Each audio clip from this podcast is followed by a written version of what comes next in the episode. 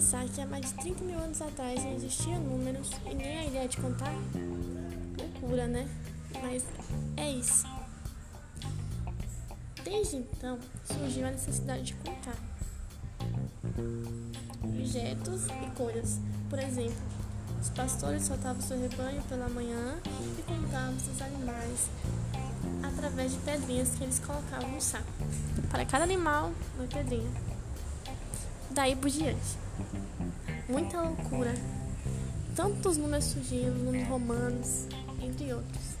Só de pensar que depois de 30 mil anos até chegar ao nosso sistema mundo arábico foi muita coisa, né? Bem legal.